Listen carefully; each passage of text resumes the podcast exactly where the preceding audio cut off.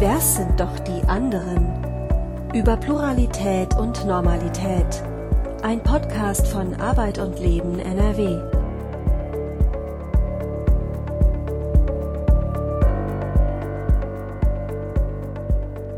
Was ist Diversity? Nur ein Mittel zum Zweck oder eine Vision für ein gutes Leben? Was für Wertevorstellungen stehen hinter diesem Ansatz und was für Probleme bereitet er uns? In diesem Podcast geht es um eine Idee vom Menschen, die die Komplexität von Lebensformen begreifbar machen, aber nicht unreflektiert stehen lassen soll. Hinter diesem spannungsreichen Begriff stehen neben realen Tatsachen und Normen vor allem auch wirtschaftliche und politische Interessen. Ziel dieses Beitrags ist es deshalb, eine eigene Perspektive zu ermöglichen und machtvolle Verstrickungen zu entlarven.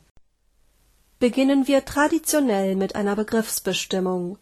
Was ist Diversity? Diversity kommt aus dem Englischen und bedeutet übersetzt erst einmal Vielfalt. Gemeint ist die Vielfalt an Menschen und Lebensformen. Doch Diversity ist nicht nur ein Wort, das eben diese Dinge meint, sondern auch ein Konzept, das heißt ein Plan für ein Vorhaben. Hinter dem Diversity-Plan verbirgt sich kurz und prägnant die Absicht der Anerkennung von Vielfalt. Worin genau besteht diese Vielfalt und warum wird ihre Anerkennung propagiert? Es ist ja gewissermaßen eine Selbstverständlichkeit, dass wir Menschen vielfältig sind und sind vor dem Gesetz nicht alle gleich? In der Tat. Artikel 3 Absatz 3 des Grundgesetzes schreibt vor Niemand darf wegen seines Geschlechtes, seiner Abstammung, seiner Rasse, seiner Sprache, seiner Heimat und Herkunft, seines Glaubens, seiner religiösen oder politischen Anschauung benachteiligt oder bevorzugt werden Niemand darf wegen seiner Behinderung benachteiligt werden.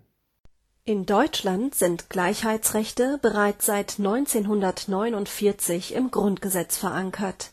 Das Diversity-Konzept dagegen haben wir genau genommen erst in den 1990ern aus den USA importiert, wo es ursprünglich im Rahmen der Bürgerrechtsbewegung entstanden ist, um dort Maßnahmen gegen Rassismus und Sexismus zu treffen es ist auffällig, dass wir in diesem Kontext, anders als dort, häufig zuerst an das Themenfeld Migration denken, eine Besonderheit, auf die wir später noch zu sprechen kommen werden. Tatsächlich ist es jedoch so, dass es bei Diversity um viel mehr geht. Die Deutsche Gesellschaft für Diversity Management beschreibt Diversity als Mosaik von Menschen, die vielfältige Lebenserfahrungen, Berufserfahrungen, Sichtweisen und Werte mitbringen. In dem Bild des Mosaiks wird bereits deutlich, dass es hier einerseits um ein Ganzes geht, andererseits aber gerade die Verschiedenheit der Teile dieses Ganze ausmacht. Diese Verschiedenheit besteht in den konkreten Merkmalen, die Menschen eben mitbringen, diese werden auch modellhaft als unterschiedliche Dimensionen beschrieben und als Diversity-Dimensionen bezeichnet. Da gibt es Dimensionen der ersten, der zweiten und der dritten Ordnung, manche von ihnen sind sichtbar, andere wiederum nicht. Fangen wir jetzt damit an, diese Dimensionen genauer unter die Lupe zu nehmen. Zu den wesentlichen Merkmalen erster Ordnung zählen etwa das Alter, das Geschlecht, die ethnische Herkunft, die körperliche Verfassung, die sexuelle Identität und die Religion bzw. Weltanschauung. In der zweiten Ordnung stehen Merkmale wie Einkommen, beruflicher Werdegang, Familienstand, Wohnort, ob man Kinder hat oder nicht, die Ausbildung oder die Bildung und Dimensionen dritter Ordnung meinen schließlich Zugehörigkeiten auf der Ebene, die Organisationen betreffen, in denen man sich aufhält. Sei es die Gewerkschaft oder die Zugehörigkeit zu einem Berufsverband oder aber auch die Funktion, die man im Unternehmen hat, die Abteilung, die Arbeitseinheit, die Position und so weiter und so fort. Falls Sie sich nun fragen sollten, wo denn die individuelle Persönlichkeit bleibt, diese wird in diesem Modell natürlich mit berücksichtigt. Sie steht quasi im Zentrum und besteht aus allem, was eine Person einzigartig macht. Eigenheiten, Hobbys, Charakterzüge und so weiter. In jedem Fall sind das ziemlich viele Merkmale, die uns als Personen ausmachen. Und je nach Kontext kann es leider passieren, dass man wegen der ein oder anderen Eigenschaft mehr oder weniger Anerkennung, mehr oder weniger Ablehnung in der Gesellschaft erfährt. Da alle Dimensionen miteinander verzahnt sind, sind bei den persönlichen Erfahrungen die Überschneidungen ganz entscheidend. Auf diese kommt es schließlich an, wenn Anerkennung gestiftet werden soll. Sehen wir uns das anhand von zwei Beispielen an. So kann eine Person in mehrfacher Hinsicht Diskriminierungserfahrungen machen, da sie schwarz, arm und homosexuell ist. Oder in einem anderen Fall kann jemand zwar weiß sein, was in unserer Gesellschaft ja oft einfacher erscheint, als schwarz zu sein, dafür aber alt und sozial isoliert. Wenn Menschen gleich in mehrfacher Hinsicht Benachteiligungen oder Feindseligkeiten ausgesetzt sind, kommt es zu komplexen Verstärkungen. Denn die Diskriminierungsaspekte summieren sich nicht einfach auf, sondern bestimmte Schnittmengen von Gruppen sind besonders schwer betroffen dieses Phänomen wird heutzutage unter dem Stichwort Intersektionalität untersucht. Das Konzept Intersektionalität hat seinen historischen Ursprung in einem Gerichtsurteil, das einen amerikanischen Großkonzern in den 1970er Jahren nach einer Massenentlassung schwarzer Mitarbeiterinnen von Diskriminierungsvorwürfen freisprach die vermeintliche Begründung war damals, dass schwarze Männer und weiße Frauen ja nicht von den Entlassungsmaßnahmen betroffen gewesen wären und somit angeblich weder rassistische noch sexistische Diskriminierung vorgelegen habe. Wie dieses Beispiel zeigt, entstehen Diskriminierungen also manchmal erst an den Schnittstellen mehrerer Aspekte, was besondere Sensibilität im Umgang mit dem Thema erforderlich macht wie man außerdem feststellen kann, sind die Dimensionen nicht alle gleich, sondern unterschiedlich gewichtet. Schließlich können sich solche Gewichtungen auch je nach Alter, Wohnort oder Umfeld unterscheiden. Auf diese Ungleichheitsmechanismen will das Diversity-Modell aufmerksam machen. Ziel ist es, mit Blick auf die Komplexität der Vielfalt von Menschen innezuhalten und im besten Fall sensibler und wertschätzender im Umgang zu sein Diversity Management, also die Steuerung von Vielfalt, interessiert sich dabei vor allem für den Arbeitsbereich. Denn auch im Arbeitsleben gilt es, die Unterschiede zwischen den Menschen wertzuschätzen und auch zu nutzen. Zum einen ist Vielfalt gut für Unternehmen, da sie unterschiedliche Potenziale bedeutet. So haben Unternehmen, die etwa die Potenziale von Mitarbeiterinnen verschiedener Altersklassen ausschöpfen, einen klaren Wettbewerbsvorteil, da sie von der gesamten Bandbreite an Wissen und Erfahrungen profitieren. Und auch wenn es darum geht, neue Fachkräfte anzuwerben und verschiedene Kundinnengruppen anzusprechen, ist Vielfalt förderlich, zumal Kundinnen selbst auch immer vielfältiger werden. Sie fühlen sich eher angesprochen, wenn das Unternehmen vielfaltsoffen ist denn wenn in einer Werbung für ein Restaurant beispielsweise Familien vorkommen, so ist das für potenzielle Kundinnen mit Kind und Kegel ein Willkommenszeichen. Einige Unternehmen haben in dieser Hinsicht immer noch Handlungsbedarf. Das heißt, es fällt ihnen schwer, offene Stellen zu besetzen oder neue Kundinnen zu gewinnen. Das liegt unter anderem auch daran, dass die Gesellschaft sich immer schneller verändert vor allem durch die Globalisierung sowie durch den demografischen Wandel. Um für die Veränderungen auf allen Ebenen gewappnet zu sein, haben sich im Rahmen der Arbeitgeberinitiative Charta der Vielfalt bereits über 3400 Unternehmen und Institutionen dazu verpflichtet, Anerkennung, Wertschätzung und Einbeziehung von Vielfalt in der Arbeitswelt in Deutschland voranzubringen Organisationen sollen ein Arbeitsumfeld schaffen, das frei von Vorurteilen ist. Alle Mitarbeiterinnen sollen Wertschätzung erfahren, unabhängig von Geschlecht und geschlechtlicher Identität. Nationalität, ethnischer Herkunft, Religion oder Weltanschauung, Behinderung, Alter, sexueller Orientierung und Identität. Um diesem Ideal näher zu kommen, wurde in Deutschland im Jahr 2006 das Allgemeine Gleichbehandlungsgesetz kurz AGG erlassen, um Benachteiligung aus Gründen der Rasse oder wegen der ethnischen Herkunft, des Geschlechts, der Religion oder Weltanschauung, einer Behinderung, des Alters oder der sexuellen Identität zu verhindern oder zu beseitigen. In der Umgangssprache wird das AGG daher auch Antidiskriminierungsgesetz genannt und es bezieht sich explizit auf die Arbeitswelt. Damit wurde der Grundsatz der Gleichbehandlung, der im Grundgesetz verankert ist und sich in erster Linie auf das Handeln des Staates bezieht, ergänzt um die Gleichheit auf dem Arbeitsmarkt. Wir halten also fest, Gesellschaft verändert sich und damit auch die Arbeitswelt. Da ist es hilfreich, die Menschen in ihren Gemeinsamkeiten und Unterschieden im Blick zu haben, um sich erstens auf sie einzustellen, ihre Potenziale zu erkennen und zu nutzen und zweitens Diskriminierungen zu verhindern. Doch das ist nicht nur gut für die Wirtschaft, sondern für unser Zusammenleben im Allgemeinen. Im Sinne unserer demokratischen Grundwerte und der Achtung der Menschenwürde ist es nach unserem bisherigen Verständnis sogar eine Notwendigkeit, dass gegen Missachtungen von Personen oder gegen ihren Ausschluss vorgegangen wird. Vor diesem Hintergrund gilt es nun, Diversity aus einer grundsätzlicheren Perspektive zu betrachten. Dabei sprechen wir von Diversity Policy.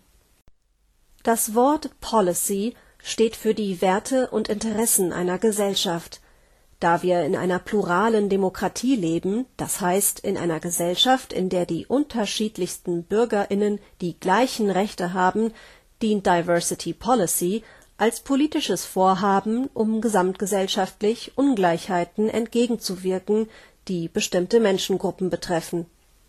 Denn trotz weit verbreiteter Anerkennung der Realität von dieser Pluralität und dem eingangs erwähnten Bild unserer Gesellschaft als Mosaik kommt nicht jeder Mensch zu seinem Recht. Das hat oftmals strukturelle Ursachen, die weniger leicht zu entschlüsseln sind. Man denke nur beispielsweise an Schwierigkeiten bestimmter Gruppen im Bildungswesen, auf dem Wohnungs- oder Arbeitsmarkt. So berichtet etwa die Antidiskriminierungsstelle des Bundes In kaum einem anderen europäischen Land klafft eine so große Lücke zwischen den Bruttoeinkommen von Frauen und Männern wie in Deutschland. Im Schnitt verdienen Frauen hierzulande 21 Prozent weniger. Eine große Rolle spielt dabei die ungleiche Bewertung und die damit verbundene Entlohnung in Frauen- bzw. männerdominierten Arbeitsbereichen. Besonders sichtbar wird der Lohnunterschied zwischen Männern und Frauen übrigens in der Corona-Krise. Das Deutsche Institut für Wirtschaftsforschung titelte im März 2020 Systemrelevant, weiblich und unterdurchschnittlich bezahlt. 90 Prozent verdienen unterdurchschnittlich. Der Frauenanteil ist sehr hoch. Über 60 Prozent. Untersuchungen wie diese dokumentieren schwarz auf weiß, wie von Frauen verrichtete Lohnarbeit insgesamt viel weniger Anerkennung erfährt. Von gänzlich unbezahlter Sorgearbeit durch Frauen, wie das Haushalten oder die Kinder und Altenbetreuung, ist dabei noch gar nicht die Rede. Solche und viele weitere Beispiele führen uns vor Augen, dass sich bestimmte gesellschaftliche Verhältnisse trotz formal gleicher Rechte hartnäckig halten diese und andere Fälle von fehlender Anerkennung stellt man im politischen Sinne, das heißt immer dann, wenn wir gesellschaftliche Verhältnisse betrachten, nicht individuell fest. Wir orientieren uns im Sprechen über fehlende Anerkennung oder Ungleichheit am Ordnungsmuster der sogenannten Differenz. Gemeint sind die Gegensatzpaare in unserer Wahrnehmung der Welt Vergegenwärtigen wir uns nochmal die Diversity-Dimensionen, so stellen wir fest, dass sich trotz aller Vielfältigkeit beinahe alle Dimensionen in klassischen Gegensatzpaaren einordnen lassen. Alt, jung, hetero, homo, mit und ohne Behinderung oder auch deutsch und migrantisch? Diese einfachen Gegensatzpaare erfüllen den Zweck der Herstellung von Normalität. Die Herstellung oder die Feststellung von Normalität fußt aber immer auf der Tatsache von Vorherrschaft. Vorherrschaft bedeutet, einer dominiert den anderen und bestimmt, wo es langgeht, was der Standard ist. Das funktioniert so. Eine Norm oder ein Standard wird gesetzt, indem eine Abweichung dessen zum anderen oder auch zum Fremden gemacht wird. Dieses Prinzip wird auch als Othering bezeichnet, zu Deutsch Veranderung oder Andersmachen.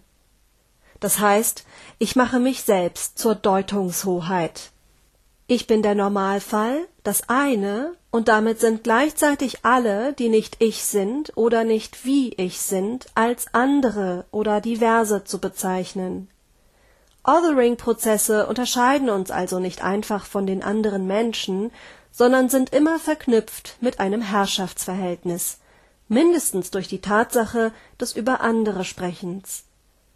Um am geläufigen Beispiel Mann-Frau zu bleiben, auch wenn wir mittlerweile wissen, dass es nicht nur Männer und Frauen als Geschlechter gibt, fungiert dieses Gegensatzpaar Mann-Frau bis heute hervorragend als Differenzlinie, die die Gesellschaft in zwei Teile teilt und ordnet.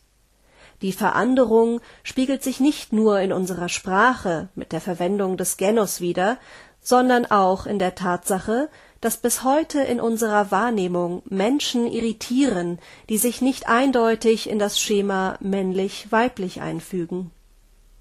Darüber hinaus ist das Geschlechterverhältnis, wie wir am Beispiel Einkommen feststellten, von ungleich verteilter Macht geprägt.